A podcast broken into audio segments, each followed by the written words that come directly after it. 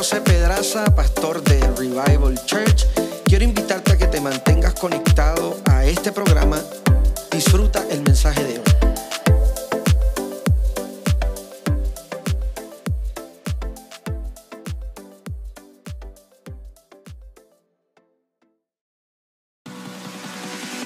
Bienvenidos al podcast de Revival Church.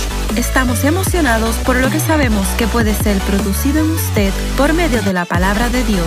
Manténgase conectado y suscríbase a nuestro canal. Libro de Romanos, capítulo número 12, verso número 1 en adelante. Hoy comenzamos la serie tóxico y hoy vamos a comenzar a hablar acerca de los pensamientos tóxicos. En, varias ocasiones yo le he hablado a usted acerca del rol protagónico que la mente desarrolla en esta idea de servir a Dios y cómo nosotros somos invitados a tener la mente de Cristo para poder producir en medio de nuestra vida las cosas que Dios tiene en la mente. Pero esta noche yo quiero que, que nosotros logremos descifrar por medio de la palabra cuándo algo, cuando un pensamiento es tóxico, cuando de ser un pensamiento recurrente, usted sabe que hay pensamientos que constantemente están allí, cuando yo puedo descifrar según la Biblia, cuando un pensamiento se convierte tóxico y qué herramientas da la palabra de Dios para nosotros deshacernos de los pensamientos tóxicos y sustituir esos pensamientos. Así que vamos a la Biblia Libro de Romanos capítulo 12, versículo 1 y versículo 2. Cuando usted tenga un amén me afirman y lo leemos. Dice la Biblia de la siguiente manera, a la gloria del Padre, del Hijo y del Espíritu Santo. Amén. Así que hermanos, os ruego por la misericordia de Dios que presenten vuestros cuerpos en sacrificio vivo, santo, agradable a Dios, que es, subraye esa frase por favor, vuestro culto racional. Lo que está diciendo el apóstol Pablo es que hay un, hay un culto irracional y hay un culto racional. Ya mismo voy a entrar ahí. Y no os conforméis a este siglo, más bien renova, transformaos por medio de la renovación de vuestro entendimiento. ¿Para que qué? Para que ¿qué? comprendas cuál sea la buena voluntad de Dios, agradable y perfecta. Con los ojos cerrados tomé este tiempo para hablar del Señor. Señor, esta noche yo te honro y te bendigo, te doy gloria y alabanza por tu fidelidad. Gracias. Te doy gracias por tu fidelidad, por tu amor y por tu dirección. Yo te pido no por tu palabra, sino por nuestro corazón, para que nuestro corazón preparado reciba la semilla de tu palabra y nosotros podamos poner en práctica esta palabra transformadora para nuestro corazón. En el nombre poderoso de Jesús. Amén. Gracias, Señor. Y amén. Fui a la Biblia y comencé a buscar algunas cosas porque el Espíritu Santo de Dios estaba inquietando mi corazón para desarrollar esta temática y tenía muchas preguntas porque realmente tenía el concepto de esta serie, pero no tenía la idea principal de esta serie. Y fue entonces cuando el Espíritu de Dios comenzó a hablar a mi corazón para hacerme entender algunas cosas que para mí se han vuelto bastante importantes, porque yo creo que dentro del mundo en el que vivimos, muchos de nosotros lidiamos unas batallas internas, unas batallas personales que son mucho más complejas que las batallas que puedan ser visibles.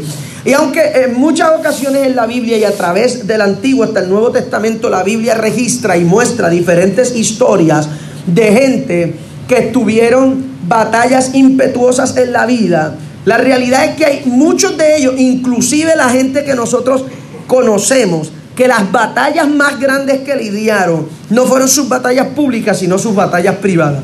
Esos gigantes invisibles que nadie podía ver, pero indiscutiblemente ellos tenían que manejarlo. Por ejemplo, si usted va a la Biblia y usted mira historias como la historia de David, todo el mundo piensa que el gigante más importante de David fue Goliat. La realidad es que el gigante más importante y más trascendental en la historia de David fue una mujer que miró por una ventana llamada Betsabé.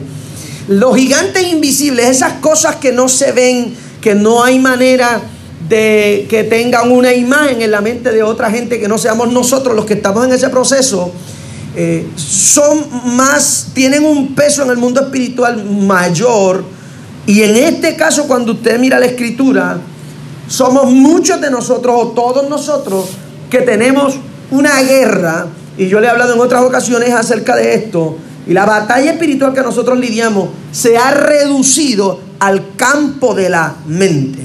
Ahora, yo comencé a buscar algunas ideas porque me di cuenta que usted puede lograr ser un cristiano saludable viviendo una vida tóxica.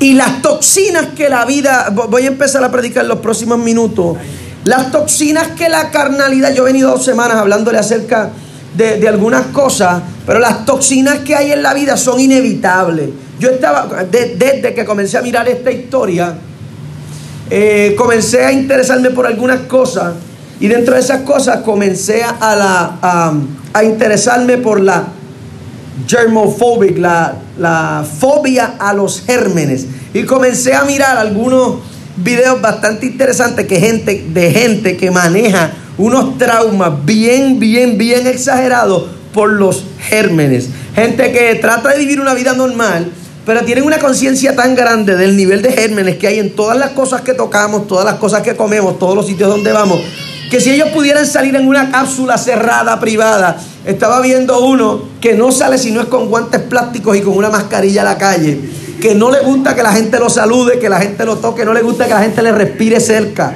Y vive un trauma súper grande por los gérmenes.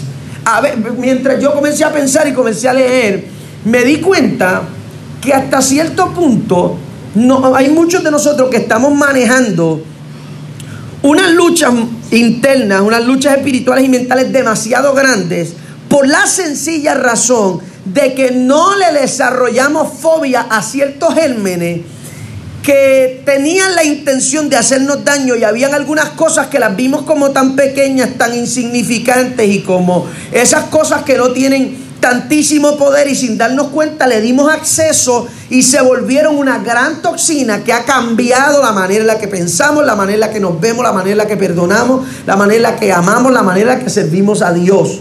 Entonces comencé a pensar acerca de eso y entonces comencé a escribir. Y comencé a buscar eh, de qué manera yo podía referenciar la terminología de algo que es tóxico. Y ahí fue donde yo no fui a la Real Academia Española para que me dijeran tóxico.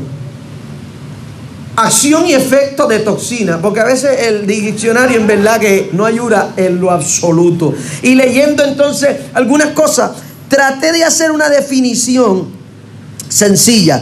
Y algo tóxico es cualquier cosa que contenga un material venenoso capaz de causar enfermedades o incluso la muerte. Yo me puse a pensar y, seguí leyendo y seguí mirando algunos videos. Y dentro de esa gente loca o esa gente interesante que yo eh, estuve viendo, vi uno que no toma agua. Y ese alguien no toma agua porque el agua dice que es 99% pura y el otro por ciento es agua contaminada. Y según él, ese por ciento de gérmenes tolerantes en su cuerpo iba a causar un gran daño eh, para ellos. El apóstol Pablo, cuando escribe la epístola a la iglesia de Roma, tiene varias particularidades y la carta paulina a los romanos es bien particular precisamente por el hecho de que Pablo está interactuando con una iglesia en Roma que crece desde la persecución y el asesinato de los creyentes. Por lo tanto, la iglesia que se desarrolla en Roma, a diferencia de la iglesia de Corinto, a diferencia de la iglesia de Éfeso, a diferencia de la iglesia en Filipo, esta iglesia de Roma es una iglesia que para poder sobrevivir tiene que aceptar unas cosas que el resto de la iglesia no acepta y Pablo comienza a darse cuenta que las cosas que esta gente habían permitido, se habían permitido creer, se habían permitido manejar, había cambiado la manera en la que esta gente pensaba. Pensaba acerca del mensaje de Cristo, pensaba acerca del ministerio apostólico de Pablo, pensaba acerca de ellos mismos. Y en el capítulo número 12, Pablo le escribe a esta gente, creándole una conciencia de que ellos habían cambiado la manera en la que ellos se veían cumpliendo el propósito de Dios. Y ese cambio había surgido a raíz del conformismo. Y Pablo le escribe a esa gente para dejarles saber que ellos se habían conformado. En otras palabras, ellos se habían acomodado, ellos se habían ajustado, ellos habían dejado esa expectativa de crecimiento, esa explosión espiritual, esa chispa de Dios que podía haber en un principio en la iglesia de, de Roma precisamente porque esta es la primera iglesia que sufre persecución dentro de la iglesia primitiva. Recuerde que es en Roma donde se da, se lleva a cabo el asesinato de los creyentes, comenzando por Poncio Pilato y terminando con Constantino. No me da tiempo para entrar en esa idea. Pero el apóstol Pablo comienza a darse cuenta que el miedo al riesgo ha creado una toxina en la mente de esta gente y por miedo a ellos no verse como unos mártires más en el Evangelio, ellos deciden adaptar algunas cosas con tal de sobrevivir. Tolerar el hecho de vivir pensando como piensa todo el mundo, con tal de no poner en riesgo la imagen que la gente tiene acerca de ellos y poder sobrevivir a procesos difíciles. Y es entonces donde el apóstol Pablo comienza a darle una exhortación amorosa a esta gente, diciéndole, hermanos, yo les ruego por la misericordia de Dios que ustedes presenten su cuerpo como un sacrificio vivo. Ahora, la referencia, recuerde que Pablo está interactuando con judíos en Roma y con romanos convertidos. Esta gente conoce el ritualismo de la religión y sabe lo que el sacrificio representa. Pero el problema es que Pablo se está dando cuenta que esta gente están dispuestos a sacrificarlo todo, pero no a sacrificarse ellos mismos. Gloria a Dios, uno, dos, tres, probando. Están aquí, respiren profundo para saber que están aquí, por favor y gracias. Pablo se da cuenta que ellos quieren sacrificarlo todo, pero no están dispuestos a sacrificarse ellos. Y cuando Pablo está hablando del sacrificio personal, más que ofrecer un servicio en la casa de Dios, Pablo le está hablando de la esencia de lo que es el ser humano. Míreme por favor. El hombre es la esencia de sus pensamientos. La Biblia es clara dejando saber la idea de que nuestra vida es influenciada de manera directa por las cosas que pensamos. ¿Sí? ¿No? Las cosas que usted habla son las cosas que usted piensa. La Biblia dice que de la abundancia del corazón habla la boca. Ahora yo quiero que usted note interesantemente que la Biblia no está hablando de este corazón. Aleluya. Esta boca no puede hablar de este corazón porque este corazón es solamente una máquina que bombea sangre. ¿Ok? Cuando el libro de Proverbios habla acerca del corazón, el libro de Proverbios está haciendo una referencia directa a la mente. Lo que eso significa, señores, es que nosotros tenemos un corazón físico y un corazón espiritual. El corazón físico es este aparato que bombea sangre, que lo único que hace es bombear sangre. Ahí no hay sentimientos, ahí no hay emociones, Ahí no hay recuerdos, ahí no hay nada, ahí hay sangre y filtros, se acabó.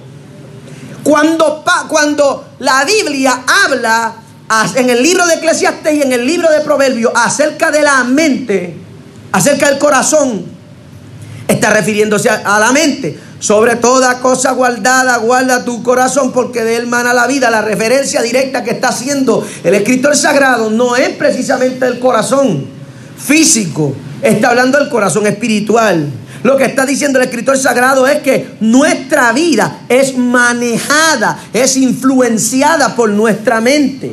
Y el apóstol Pablo está tratando de que la iglesia entienda que la razón por la que para nosotros es imperante tener la mente de Cristo es porque si yo, si mi, eh, piense por un momento, si mi vida es el resultado de lo que yo pienso, y lo que yo pienso es el resultado de tener la mente de Cristo. Tener la mente de Cristo es la manera en la que Cristo se mete a la vida que yo vivo. Entonces, hay algunos que se les hace muy difícil esta idea, pero el Espíritu de Dios me trajo esta noche, porque adicional a usted hablar en lenguas y venir a la iglesia y levantar las manos y orar y caerse al piso y desmayarse, tener visiones y sueños, ver ángeles y demonios flotando por su casa, adicional a eso, la cosa más importante que usted tiene que manejar con relación a su vida espiritual es su mente. Debido al hecho de que el diablo no tiene ningún poder, y yo esto se lo he explicado antes, el enemigo para poder ejercer poder sobre la vida de alguien tiene que, tiene que hacer un partnership, tiene que hacer un acuerdo con alguien que tenga poder. Y la Biblia dice que el poder que Cristo tenía se lo cedió a los hombres. Esa es la razón por la que el diablo busca atacar la mente. Porque si el diablo logra atacar la mente y ese alguien abraza lo que tiene en su mente, solamente con acariciar una idea distorsionada acerca de quien alguien es, puede cambiar el destino completo. La pregunta es, ¿el diablo lo hizo? No, el hombre lo hizo. Porque no, yo le he explicado esto antes. La iniquidad es esa maldad inherente con la que nacemos todos los seres humanos. Y esa maldad con la que todos nacemos puede ser más mala que el mismo diablo. El diablo no puede tocar a la gente, pero si la gente se deja rendir, existe una ejecución de poder que no la podía hacer si no fuera porque usted se dejó vencer. Ahora, el apóstol Pablo está tratando de hacerle entender a esta gente que ellos han estado ofreciéndole a Dios un culto de manera irracional. Yo no me voy a meter en este tema porque la pastora Erika está ahí. Si ella hubiese faltado, quizás yo hablo de lo que es el consciente, el inconsciente, lo racional y lo irracional. Pero como la pastora Erika es psicóloga, yo no me voy ni a atrever a entrar en ese tema para no meter las patas. Ahora, lo importante para mí es que usted entienda esta idea.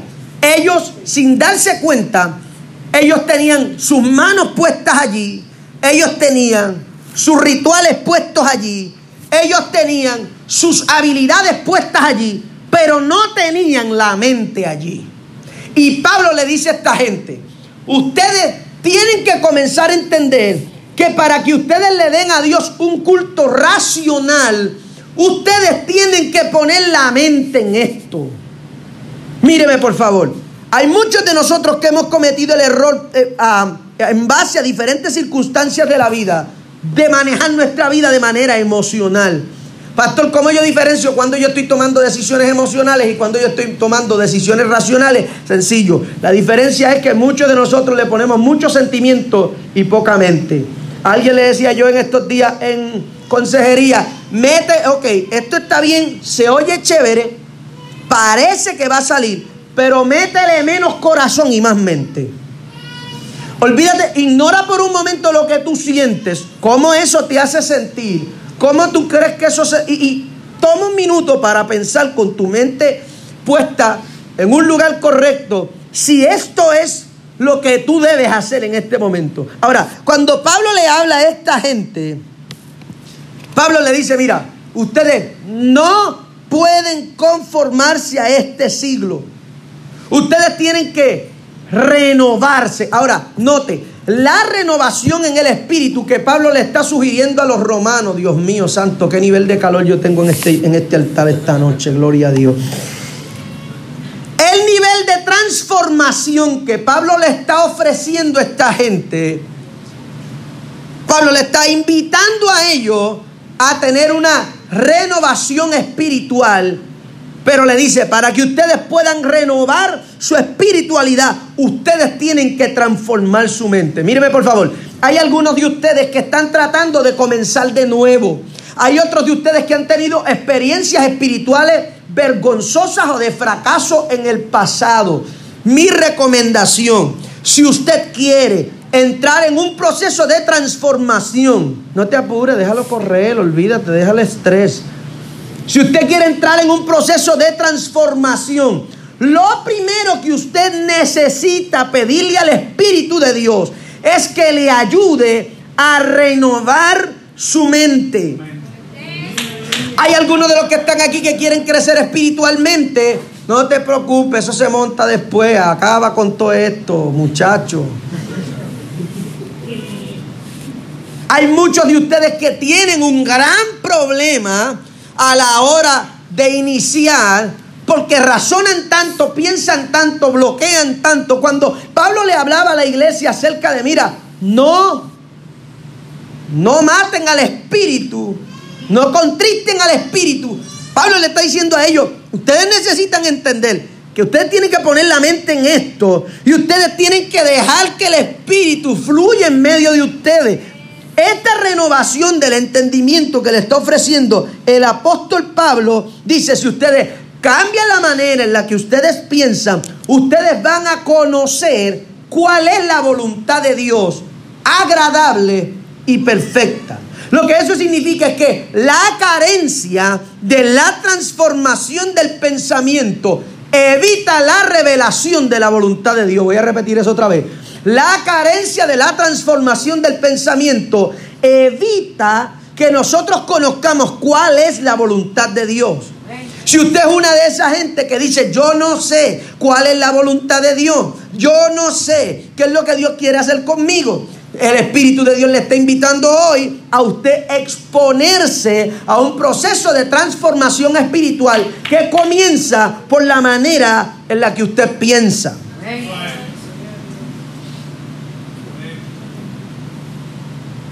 Ahora, cuando usted mira esta idea, lo que yo quiero poner en perspectiva es que el pensamiento es lo que cuenta. De hecho, en el Nuevo Testamento Jesús, hablándole a la gente, le hace saber a la gente que para Dios el lugar donde están los pensamientos es el lugar importante. Porque en el Antiguo Testamento Jesús le dice a la gente, ustedes les fue dicho que ustedes adulteraban cuando ustedes fueran em, sorprendidos en un acto de adulterio, pero yo les digo que ustedes adulteran con el corazón. La pregunta es, ¿este corazón? es este corazón. Cristo lo que le está diciendo a esta gente, en otras palabras, es, los pensamientos son lo que cuenta. Puede que usted no ejecute las cosas que usted piensa, pero usted puede pronosticar cuán, cuánta toxina usted tiene basado en el primer pensamiento que llega a su mente cuando usted atraviesa por ciertas situaciones en la vida. Usted puede medir las toxinas de su espíritu cuando en medio de un proceso de crisis económica su mente responde de una manera carnal. Automáticamente usted sabe que usted tiene un virus adentro. Si el primer pensamiento que usted tiene no es un pensamiento de fe, cuando las cosas están saliendo mal, usted tiene que ser desintoxicado por el Espíritu de Dios. Y usted tiene que entrar en un proceso de cuarentena. ¿Sabe que la cuarentena, Yareli está en cuarentena? Ya le está enferma, la tienen acuartelada. Me dijo que fue al médico hoy y anda, anda por la calle bochornosamente con guantes y caretas y cosas. Y yo, muchacha, no salgas así. Qué bochorno, olvídate de eso. El médico vaya a tu casa. Ella tiene un virus ahora mismo, está encerrada, no puede salir hasta el sábado. Porque el virus es súper contagioso. Y esa cuarentena es una encerrona. Y esa encerrona requiere medicamentos, tratamientos, antibióticos buscando normalizar el cuerpo y sacar el virus. Hay algunos de ustedes que no han logrado entrar en un tiempo de transformación espiritual para que ese tiempo no hacen una cuarentena de ayuno, de oración, de Biblia, de, de profundidad, de espiritualidad. Entonces, el Espíritu de Dios está buscando que nosotros no solamente tengamos experiencias profundas desde nuestra experiencia comunitaria en esta casa, el Espíritu Santo está buscando que indiscutiblemente nosotros entremos en un proceso de transformación personal para que al nosotros cambiar nuestra mente, nosotros cambiemos la vida que vivimos. Yo quiero que usted lo piense otra vez, el pensamiento es lo que cuenta. Dios está buscando que nosotros pensemos correctamente. Si yo pienso correctamente, yo hablo correctamente. Y si yo hablo correctamente, yo vivo correctamente. Yo lo he dicho antes y lo voy a repetir ahora. La Biblia dice que el poder de la vida y de la muerte está en la lengua que el hombre come de los dichos de su boca, que el resultado de las cosas, el, el profeta Job hablando dice, lo que yo temí me sobrevino. David hace una expresión similar a esa, haciendo entender que esas cosas que él pensó y esas cosas que él declaró fueron las cosas que él tuvo que manejar más adelante. Sí, si las cosas que yo pienso influencian las cosas que yo hablo y eso tiene inherencia en mi vida, mi responsabilidad es pedirle al Espíritu de Dios que trabaje con mi mente y que controle mi lengua. Yo le dije la semana pasada en la serie El Espíritu Santo que lo primero que Dios busca controlar en alguien, cuando alguien es lleno del Espíritu Santo, es su lengua. No, no estoy hablando referente a los bochinches y esa. ya en esta iglesia maduramos, ya salimos de esa etapa. Cuando yo estoy hablando de Dios controlar la lengua, estoy hablando de que Dios lo primero que quiere controlar es la manera en la que nosotros hablamos, la manera en la que usted se refiere al futuro, las palabras que usted declara sobre la crisis que vive, la palabra que usted declara sobre la situación familiar que vive, la gente que sabe que tiene el poder de Dios en la boca y que sabe que el poder de Dios en su boca tiene la habilidad de influenciar el entorno que vive, es responsable pidiéndole al Espíritu de Dios que cambie nuestra manera de pensar. Voy a repetirlo por tercera vez. El pensamiento es lo que cuenta. Lo que eso significa es que lo que usted debe buscar no es. Este es el problema. Hay muchos de los que llegan a la iglesia que buscan transformar su conducta sin, transformar el pensamiento. Y dentro de esas muchas cosas que estaba leyendo, dije que no me voy a meter en ciertos terrenos porque usted no, no voy a hacer ese bochorno con la pastora Erika aquí. Pero estaba leyendo algunas cosas y dentro de eso yo me encontré con un documental de una persona obesa que se hizo una, se hizo una operación. Pero eh, para el proceso de la operación le recomendaron tomar tratamientos psicológicos. Y esta persona se negó al tratamiento psicológico y solamente se sometió a la operación. Porque él entendía que no necesitaba psicólogos para que le hicieran una operación, él no estaba loco, etcétera, etcétera, etcétera. Ese fue su statement. La cosa es que el documental gira en torno a la idea de que esta persona que le hacen una operación porque pesa X cantidad de libras, no se somete al tratamiento como era, y cuando llegan a hacerle este documental en TLC, es porque esta persona ahora pesa tres veces lo que pesaba antes de la operación.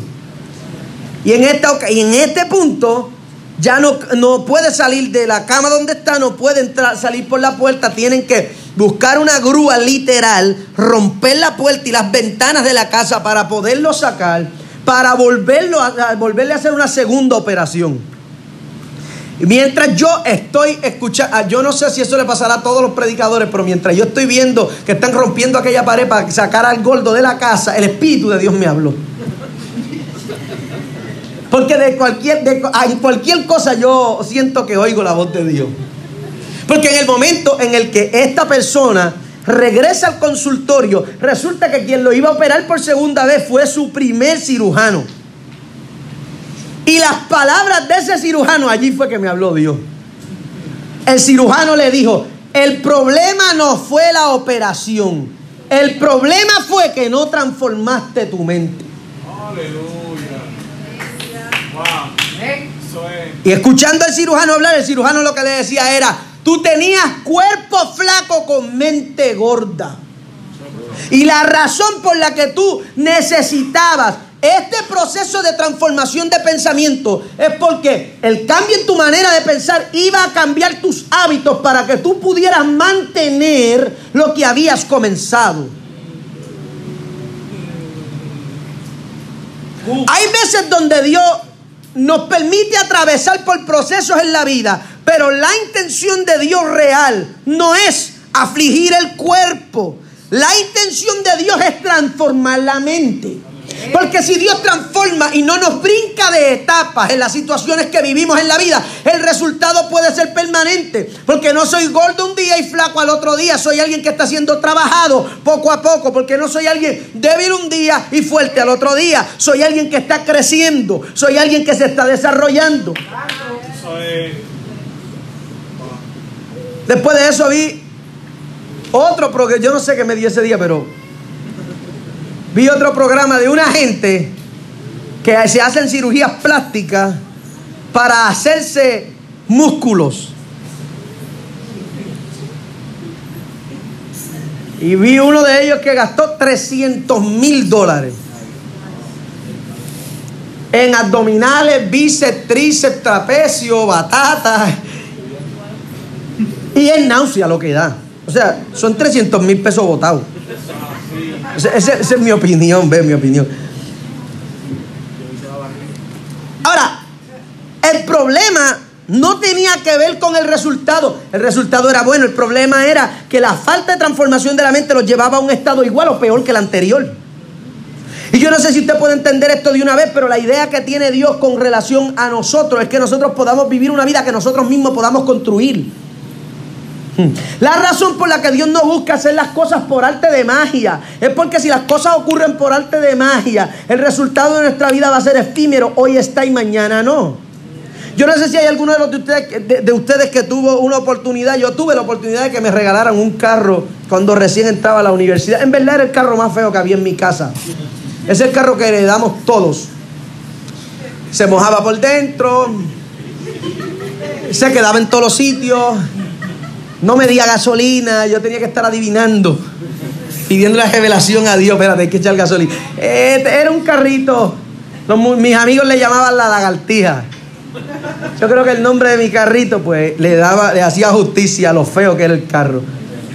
Era tan feo el carro que yo buscaba estación. Yo esperaba que todo el mundo. Yo llegaba tarde y me aseguraba estacionarme bien lejos para que nadie me viera entrar a la universidad en aquel carro.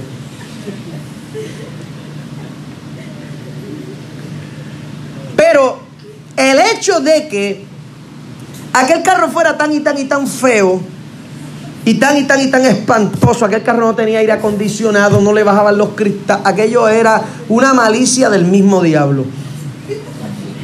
Y yo tenía una lucha, yo, no les puedo decir cuántas veces yo me quedé a pie saliendo de predicar o yendo a predicar.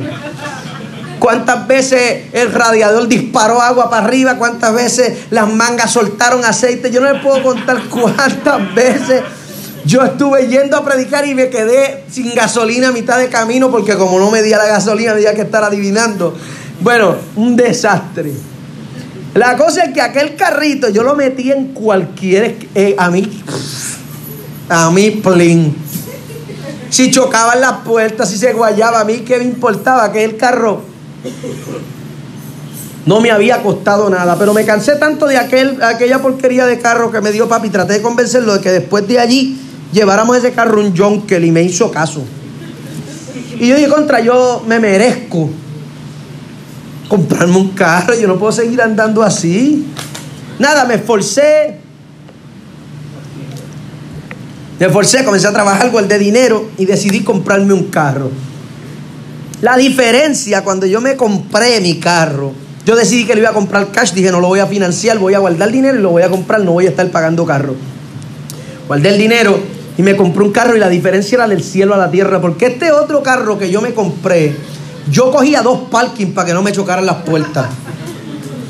Este otro carro que yo me compré, yo buscaba estacionarme lejos para que no me guayaran las puertas. Este carro yo no le echaba agua de la pluma a los wipers, yo le compraba la solución para los wipers para que no se me para que no se manchara ni se guayara el vidrio. La razón por la que tenía un factor valorativo diferente es porque yo me había tenido que esforzar para él.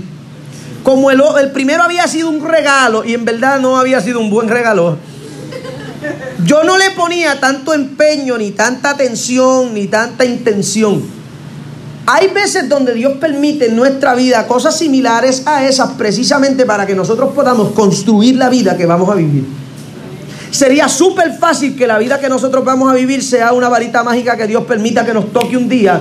Pero el problema es que el nivel de responsabilidad, el nivel de cuidado y el nivel de la atención que le tenemos a esas cosas que son regaladas no son iguales a las cosas que trabajamos.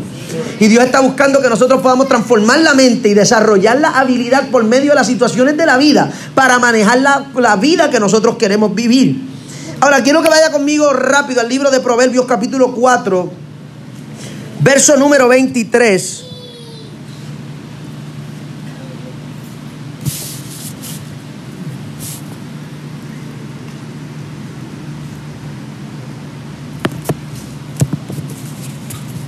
Y, este versículo dice de la siguiente manera, escucha cómo dice mi versión, cuidadosamente guarde sus pensamientos porque ellos son la fuente de la vida verdadera. Yo sé que el suyo dice, lo más seguro usted tiene eh, Reina Valera y la versión es distinta, pero esta versión llamó mi atención porque esta versión habla de guardar nuestros pensamientos y la razón por la que debemos guardar nuestros pensamientos es porque ellos son la fuente de, y me gustó como dice esta versión, la vida verdadera. La Biblia dice que Dios pone el querer como el hacer en el corazón del hombre. ¿Está hablando de este corazón? No, está hablando de este corazón. Lo que está diciendo el escritor sagrado es que Dios lo que Dios quiere hacer en la vida de los seres humanos, Dios lo envía a la mente de su gente. Dios le explica que hay una diferencia entre los que son criaturas y hijos de Dios y la diferencia es que los que son hijos de Dios según la Biblia son los que han creído en el poder de la resurrección de Cristo. Por lo tanto, si usted es hijo de Dios, yo hablé de esto hace un montón de meses atrás, hay algunos de ustedes que deben aprender a escuchar la voz de Dios porque muchas veces esos pensamientos que hay dentro de su cabeza, que tiene la intención de sacarlo de su zona de comodidad, que tiene la intención de hacerlos crecer en ciertas áreas o los están desafiando a salir de las cosas que usted domina bien, puede ser Dios poniendo el querer como el hacer dentro de su mente para transformar la vida que usted vive. Ahora, la Biblia es clara haciéndonos entender que es en nuestra mente donde entran esta, esta, estos dardos, estos golpes del enemigo para tratar de paralizar las cosas que Dios está haciendo sobre nuestra vida. Y esas son las toxinas que yo necesito que usted identifique. Cuáles pensamientos provienen de Dios y cuáles no provienen de Dios. Para que usted pueda comenzar a ser responsable con las cosas que usted piensa pueda tomar autoridad sobre las cosas que se infiltran dentro de su cabeza y pueda caminar de manera más cuidadosa hacia el depósito que Dios estableció sobre usted. Cristo hablándole a sus discípulos les hizo saber y usó una metáfora para decirle a esta gente que hay algunas cosas que vemos de manera insignificante que tienen la intención de arruinarlo todo. Cristo lo dijo de esta manera, las zorras pequeñas son las que echan a perder la viña. Lo que le estaba diciendo Jesús es, en otra manera, hay cosas que ustedes las están viendo como insignificantes, que en verdad cuando ustedes se dan cuenta, el daño que han creado ha sido demasiado grande. Y en la mayoría de todos los que estamos aquí, esa es, esas zorras pequeñas son pensamientos tóxicos. Un poco de veneno lo puede matar igual que si se tomara un montón de veneno. El veneno es veneno, punto. Los pensamientos tóxicos que tratan de cambiar la manera en la que Dios habló acerca de usted. La manera que usted se mira cumpliendo el propósito de Dios. La manera que usted asimila los sueños de Dios. Tiene usted que tomar autoridad y responsabilidad para deshacerse de ellos. Y el Espíritu de Dios nos está invitando a tomar la mente de Cristo. Yo, yo el domingo le estaba hablando de la oración. Usted quiere una recomendación. Usted tiene que comenzar a declarar que usted es lo que Dios dijo que usted es. Usted va a lograr lo que Dios dijo que usted va a lograr. Usted va a llegar donde Dios dijo que usted va a llegar. Y todo lo que no haya salido de la boca de Dios, rechazarlo.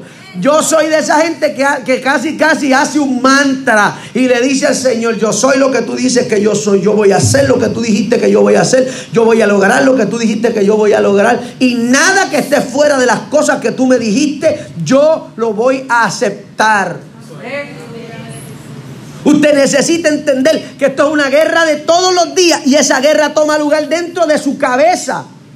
Por tal razón su responsabilidad es tomar esa cabeza suya, tomar esa mente suya y llevarla cautivo el pensamiento de Cristo. ¿Cómo se hace eso? Eso se hace precisamente identificando los pensamientos tóxicos infiltrados en su mente y rechazándolos. Ahorita yo voy a hablar acerca de eso. Libro de Segunda de Corintios capítulo 10, verso número 4 y 5. Vaya conmigo, por favor.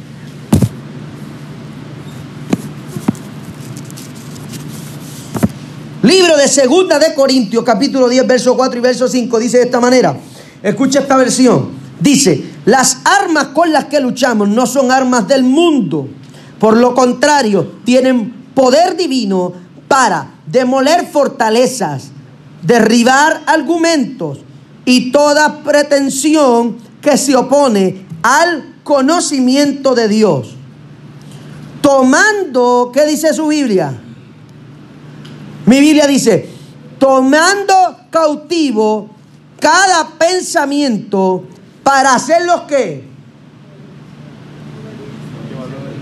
La Biblia suya debe decir, tomando cautivo los pensamientos a la obediencia de... Lo que eso significa es que así como el enemigo busca tomar cautivo, alguien cautivo es alguien que, eh, escúcheme, yo necesito que usted entienda esto. Hay algunos de ustedes que no pueden vivir vidas felices porque el diablo le tiene los pensamientos secuestrados. Eso sonó mejor, yo tengo que repetirlo otra vez porque eso me cayó de tuit. Hay algunos de ustedes que no pueden manejar una vida mejor que la que viven porque el diablo le tiene los pensamientos secuestrados.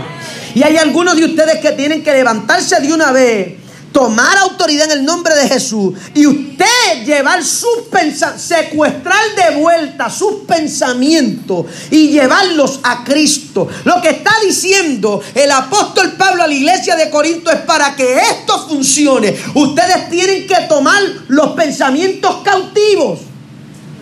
Cuando usted toma a alguien cautivo, eso no es voluntario.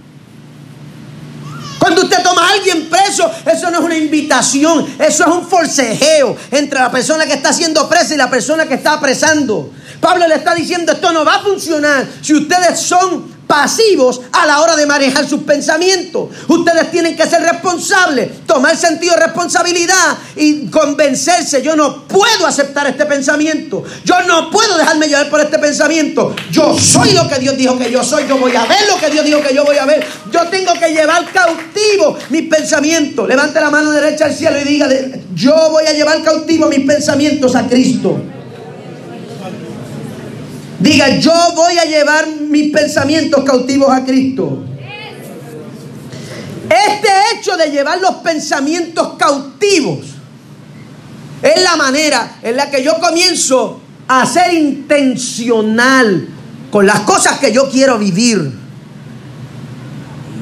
La mayoría de nosotros vive de manera ocasional. Nosotros hacemos las cosas a ver qué pasa. Vivir de manera intencional es tener el final de la película primero. Y decir, yo quiero que este sea el resultado y trazar una ruta. ¿Cómo yo hago que yo pueda llegar a este punto? Y nosotros planificamos muchas áreas de nuestra vida, pero a la hora del mundo espiritual nosotros no lo vemos de la misma manera llevar cautivo el pensamiento a los pensamientos de Cristo. Es tomar la palabra de Dios como el resultado final de la película. Esto fue lo que me dijo Dios. Y comenzar a construir el libreto que me va a llevar hasta ese final. Rechazando todas las cosas que no fueron dichas por la boca de Dios. Déjeme darle un primer consejo, por favor, para cerrar, que me quedan tres puntos y cierro. El primer consejo que yo quiero darle. A la hora de usted dejarse influenciar por un pensamiento, lo primero que usted tiene que preguntarse es, ¿esto me lo dijo Dios? El poder identificar si las cosas que están influenciando su mente son cosas que salieron de la boca de Dios o vinieron de algún otro lugar, le va a lograr le va a dar el espacio para que usted logre identificar cuando un pensamiento es tóxico y cuando un pensamiento es saludable. Estas cosas que yo estoy pensando son cosas que se parecen a lo que Dios me dijo, son cosas que se parecen a lo que yo siento que Dios me está llamando para hacer, son cosas que están alineadas a lo que Dios me está llevando a vivir ahora o no. Tan pronto yo identifico, no, no, esto no fue lo que Dios me dijo, no, esto no es lo que yo sentí de parte de Dios, no, esto me está generando confusión, Dios es un Dios de paz, automáticamente yo comienzo a poner un target, una bandera roja en esos pensamientos. Y yo puedo ser efectivo a la hora de llevar mi mente a la paz, llevar mi mente al descanso, llevar mi mente a la fe, porque yo comienzo a atacar directamente esos pensamientos que yo sé que no provienen de Dios.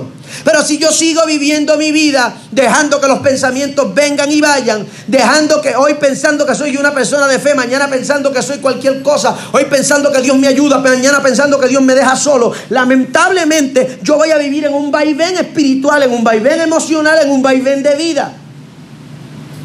Hay algunos de ustedes que tienen que tomar el tiempo para identificar esos pensamientos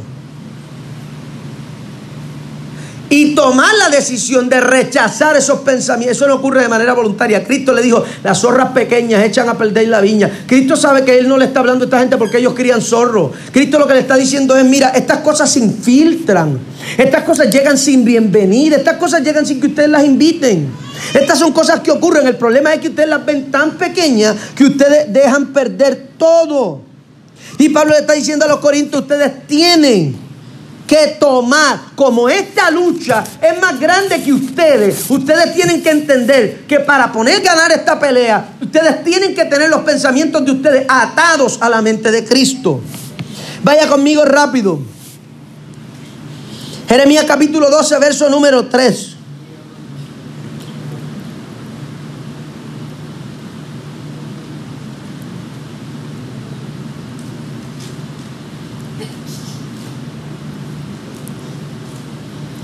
Jeremías está hablando con Dios en este capítulo número 12. Y Jeremías tiene una lucha precisamente con sus pensamientos. Y dice, Jeremías capítulo 12, versículo número 3, escucha cómo dice mi versión. Sin embargo, tú me conoces, Señor, me ves y pruebas mis pensamientos sobre ti. Y le dice Jeremías, este Jeremías haciéndole una invitación a Dios. Arrastra mis pensamientos como ovejas para ser masacrados, dice mi versión. Jeremías sabe que la depresión en la que él está metido es el resultado de sus pensamientos. Y Jeremías hace una oración a Dios. Y le dice a Dios, yo necesito que tú amarres mis pensamientos y tú sacrifiques mis pensamientos. Jeremías sabe, Jeremías es conocido en la Biblia con el profeta Llorón. Y la razón por la que es conocido como el profeta de Llorón es porque Jeremías es un profeta que está todo el tiempo en tiempo de aflicción y Jeremías responde en una depresión. Y Jeremías escucha la voz de Dios, pero el problema es que él se siente afligido por las cosas que está viviendo. Y en el capítulo 12 él identifica dónde está el problema. Y él se da cuenta que el problema está en sus pensamientos. Y antes de seguir lidiando con el sufrimiento del proceso, toma una pausa para decirle a Dios, el problema está en mis pensamientos y yo quiero pedirte algo, amarra estos pensamientos y sacrifícalos.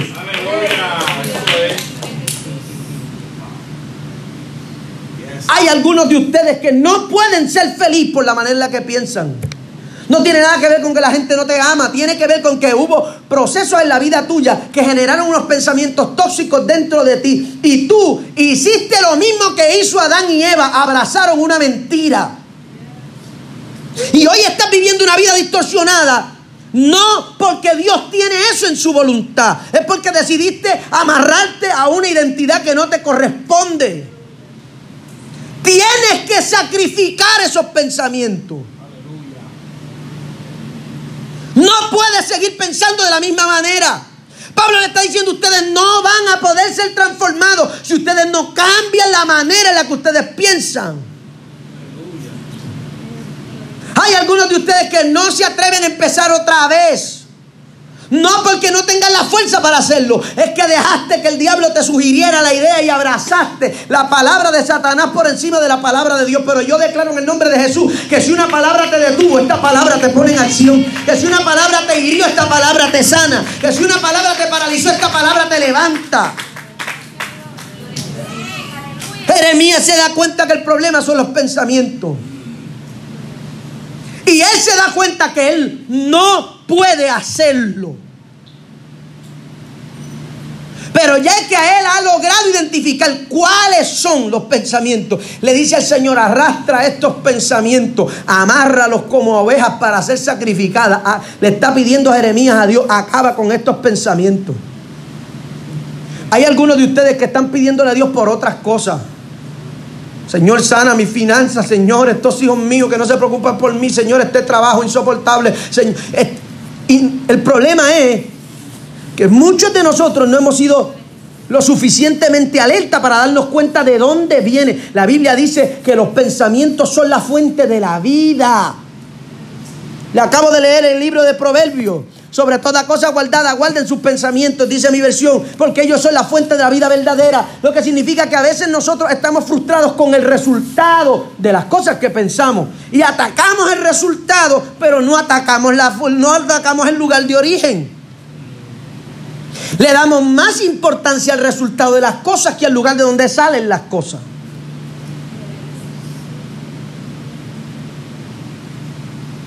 Y hay algunos de ustedes que tienen que mirar hacia adentro y darse cuenta que el verdadero problema está en sus pensamientos.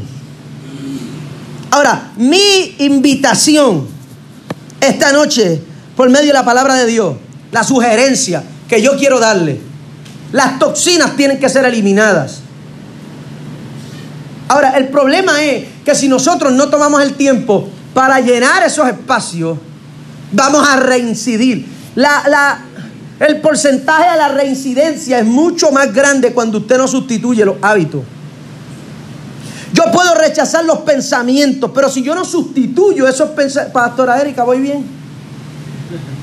Si yo no sustituyo esos pensamientos tóxicos por pensamientos saludables, el espacio se queda vacío. Y el enemigo tiene una cueva donde enviar otra zorra pequeña. Alguien me preguntó, alguien me preguntó hace poco, yo estuve ministrando el lunes y tuve algunos amigos que me acompañaron y el lunes fue el día de los endemoniados. Entonces, el lunes yo estuve ministrando y tuve que ministrar liberación allí por Raimundo y todo el mundo, Vicente y su gente. Gloria a Dios porque para eso es la sangre de Cristo. Pero uno de los que andaba conmigo les estuvo bien raro que después que yo ministro liberación y la gente se dan contra el piso, que la gente se despiertan del éxtasis en el que están metidos, yo les ministro bautismo en el Espíritu Santo automáticamente. Una vez se levantan, yo les pongo las manos y le digo, ¿tú quieres recibir el Espíritu Santo? Sí, le pongo las manos y comienzo a orar para que esa persona reciba una llenura del Espíritu Santo. Alguien me preguntó por qué. Me dijo, oye, yo me había dado cuenta, eso es bien raro, yo nunca había visto eso, ¿por qué tú lo haces? Porque indiscutiblemente si esa mente y ese espíritu se queda vacío, el enemigo encuentra un lugar donde habitar. El mundo espiritual funciona de esa manera, la mente funciona de esa manera. Una vez usted se deshace de esos pensamientos, de esos pensamientos negativos, esos pensamientos tóxicos, esos pensamientos paralizantes. Usted necesita sustituir esos pensamientos y reemplazarlos. En este caso yo quiero invitarlo a que usted reemplace esos pensamientos con la verdad de Dios. Ahora, Pablo escribiéndole a los filipenses, yo me voy a tomar hoy por lo menos 10 minutos más. Para mí es súper importante esta serie. A la iglesia de los filipenses logró hacer que los filipenses pudieran identificar cuáles eran los pensamientos buenos, cuáles eran los pensamientos de Dios. Y Pablo trataba de que ellos identificaran cuáles eran las cosas en las que Dios pensaba para que ellos pudieran pensar de esa manera. La pregunta es, pastor, si yo comienzo a rechazar estos pensamientos, ¿cuáles son las claves que me pueden dar a mí unos hints yo no sé si usted sabe lo que son los hints. Yo los uso en todas las contraseñas de todas las cosas que yo pongo en esta vida porque a mí se me olvida todo. Los hints, son una descripción leve que le ayuda a recordar ciertas cosas. ¿Cuáles son esos hints que nos da la palabra de Dios para nosotros poder identificar y adaptar los pensamientos de Dios? Vaya conmigo que con este verso bíblico voy a cerrar. Filipenses capítulo 4, verso 7 y verso 8.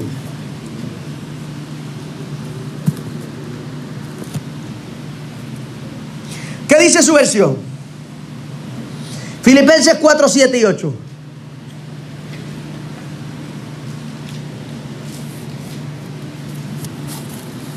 La mía dice, la paz de Dios que transciende todo entendimiento guardará sus corazones y sus mentes en Cristo Jesús. ¿Cómo dice la tuya, Pastor Benji?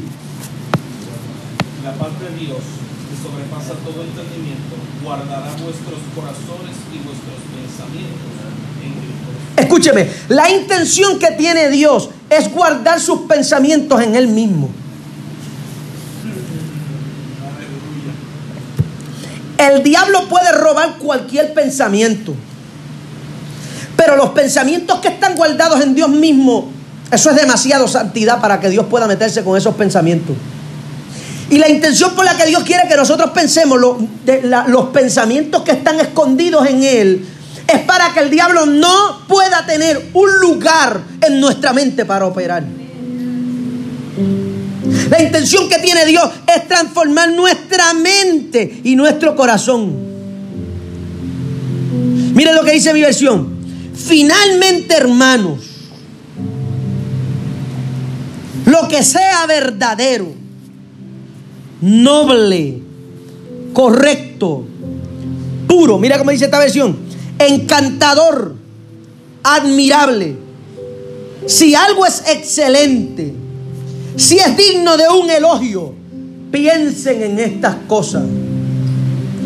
Su versión debe decir de esta manera, todo lo justo, todo lo amable, todo lo de buen nombre, todo lo que es digno de alabanza.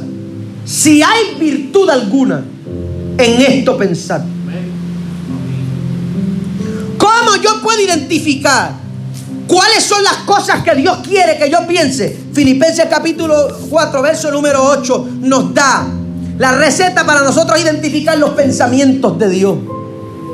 Si es bueno, si tiene un buen nombre, si tiene virtud, si es digno de alabanza. Dios le dijo al profeta Jeremías, si tú sacas lo precioso de lo vil, tú vas a ser como mi boca.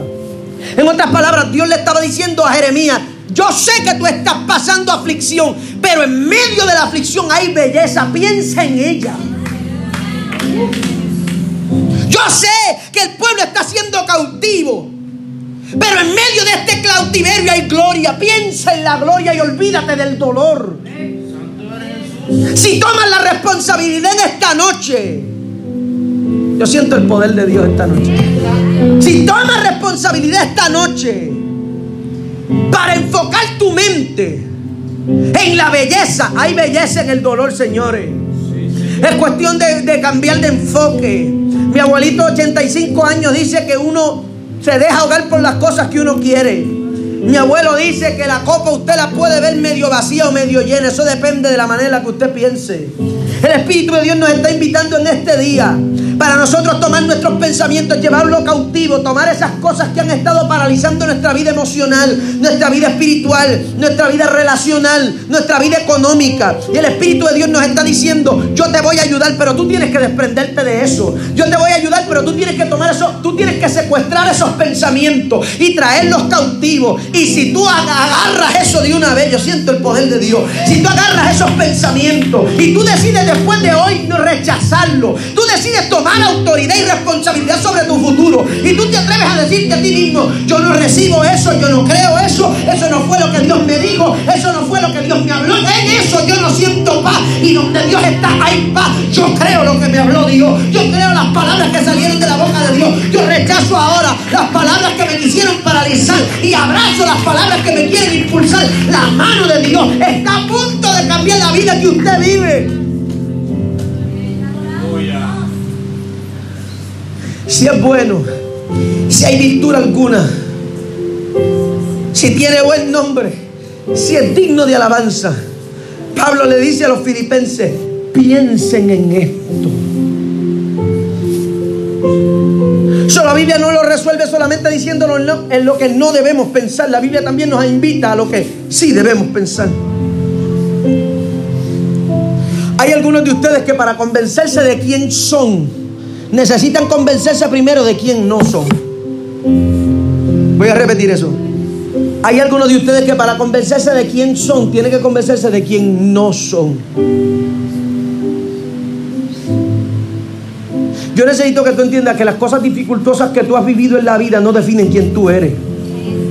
Lo que define quién tú eres es la boca de Dios. Dios dijo que tú eras su hijo. Dios dijo que tú fuiste destinado para un propósito. Dios dijo que tenía planes grandes contigo. Eso es lo que define quién tú eres. Hay algunos de ustedes que tú tienen que tomar un minuto y permitir que el Espíritu de Dios transforme su manera de pensar y rechazar esos pensamientos y decir, yo no soy eso, yo no soy alguien que se rinde, yo no soy un depresivo, yo no soy alguien ansioso, yo no soy alguien temeroso, yo no soy alguien paralizante, yo no soy alguien rechazado, yo no soy alguien abandonado en la vida, yo no fui alguien que fue herido y abandonado en la vida, yo soy un hijo de Dios, Dios me ama, Dios tiene planes conmigo, los planes de Dios son perfectos, los planes de Dios son buenos, yo no lo veo ahora, pero mañana Dios me va a revelar su su propósito. Yo no lo siento ahora, pero mañana yo voy a sentir el propósito de Dios. Yo no sé claramente a dónde voy ahora, pero mañana yo voy a entender a dónde voy. Yo no soy ese alguien que va a caminar toda la vida herido. Yo soy alguien que estaba herido, pero la mano de Dios me sanó. Yo soy alguien que estaba derrotado, pero la mano de Dios me liberó. Yo soy alguien que yo pensaba que iba a estar derrotado toda la vida, pero Dios me interceptó para cambiarme la vida. Piensen en lo que es bueno.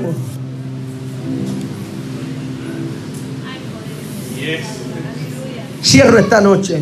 Uh, esta serie va a ser más bestial de lo que yo pensaba. El Espíritu de Dios está buscando llevarnos a vivir una vida plena. Y la plenitud es la manera en la que Dios llena todos los espacios de la vida de uno. Hay algunos de ustedes que pueden orar bien y pueden ayunar bien, pero no han logrado pensar bien. Mm. Hay algunos de ustedes que han podido hacer muchas cosas bien, han podido perdonar bien, han podido olvidar bien, pero las cosas que pasaron no han permitido que usted piense bien. Tú perdonaste a los que te hicieron daño, pero tú sigues pensando mal acerca de ti. Oh, yo siento el poder de Dios. Tú, tú te olvidaste de las cosas malas que te hicieron, pero tú no logras verte como te veías antes. Eh, tú, tú le pediste al Señor que te arrancara el rencor del corazón y, Dios te arrancó el rencor del corazón, pero tú no logras verte como alguien llamado por Dios no, todavía. No logras verte como alguien con propósito todavía. No logras mi shanda rima como laya sanda viva sama. Todavía no logras verte como Dios te está viendo. El Espíritu de Dios me trajo a esta casa esta noche para decirte, ahora ya yo trabajé con tu pasado, ya yo trabajé con el corazón, ya yo trabajé con tus expectativas, yo trabajé con los sueños, ahora voy a trabajar con la mente, voy a trabajar con la manera que tú te ves, con las cosas que tú crees de ti, con las cosas que tú piensas del futuro, con las cosas que tú piensas acerca de lo que vas a alcanzar mañana. Y de ahora en adelante, yo siento el poder de Dios. Esa guerra que tenía dentro de tu cabeza se va a acabar, porque la mano poderosa de Dios viene para trabajar con tus pensamientos en este día. Yo declaro en el Jesús que la unción que está fluyendo de este altar en esta hora te hace libre de los pensamientos que te quieren llevar cautivo. Yo declaro ahora el poder de la sangre de Cristo que está fluyendo en este altar te hace libre de esos pensamientos que te han querido amarrar al dolor, a la miseria, al fracaso, a la frustración, al abandono, a las heridas, a la falta de paternidad. En el nombre de Jesús, yo clamo en esta hora el dolor. Y Dios quiere que tú cambies tu manera de pensar. Esta noche, listo para cerrar este tiempo. Yo voy a abrir este altar para gente que me dice, Pedraza, yo, pastor, yo lo he podido agarrar todo en la vida. Ya yo superé ciertas cosas, ya yo aguanté ciertas cosas, ya yo entendí que yo era más fuerte de lo que yo pensaba, pero no puedo con mi mente. Porque dejé que el enemigo me pusiera ciertos pensamientos dentro de la cabeza y no he podido salir de ellos. No he podido arrancarme eso del sistema. Cristo hablando dijo, el que el que el Hijo liberta es verdaderamente libre. Por la mente no se ora, la mente se libera. El Espíritu de Dios vino para liberar sus pensamientos y para que usted tome autoridad sobre esos pensamientos y los lleve cautivo a la mente de Cristo. Quizá esto no, quizá esto no te cambia la vida de hoy para mañana. Quizá tú no amaneces mañana con los super mega pensamientos de la vida. Pero yo te garantizo que esta palabra, si, si, tú tienes deseo de salir de ese hoyo en el que tú estás, esta palabra es la semilla perfecta. Y va a empezar hoy y, va, y tú vas a seguir, cada vez que el diablo te quiera atacar, Dios te va a recordar esta palabra. Cada vez que esos pensamientos te quieran paralizar, el espíritu de Shanda arriba, cae, asoma. El espíritu de Dios va a venir a golpearte la mente. Acuérdate que te dije que tú no eres eso. Eh, yo, yo siento en mi espíritu que el Espíritu Santo viene y va a poner esta palabra en el corazón de algunos de ustedes como un, con un reminder y cada vez que venga un tiempo de aflicción, que venga para paralizar tus talentos, tus habilidades, tus sueños, tu expectativa, el Espíritu de Dios va a venir a recordarte esta palabra para que tú te sacudas, te llenes de autoridad y creas por lo nuevo que Dios está haciendo para ti. Si esta, noche hay alguien que me dice, pastor, yo necesito llevar los pensamientos cautivos. Estos pensamientos me están volviendo loco y yo estoy harto ya. Yo estoy cansado de lidiar con estos pensamientos que me están haciendo daño. Si Dios preparó esta noche para bregar con mi mente, yo necesito esa oración. Yo quiero que usted salga de su lugar y me acompañe al altar. Saludos, soy el pastor José Pedraza, pastor líder de Revival Church Puerto Rico. Estoy súper contento de que usted haya accesado a nuestro episodio de esta semana y le animo que usted se suscriba a nuestro canal para que de esta manera usted forme parte de la familia extendida de Revival Church escuchando nuestro episodio semanal de la palabra de Dios.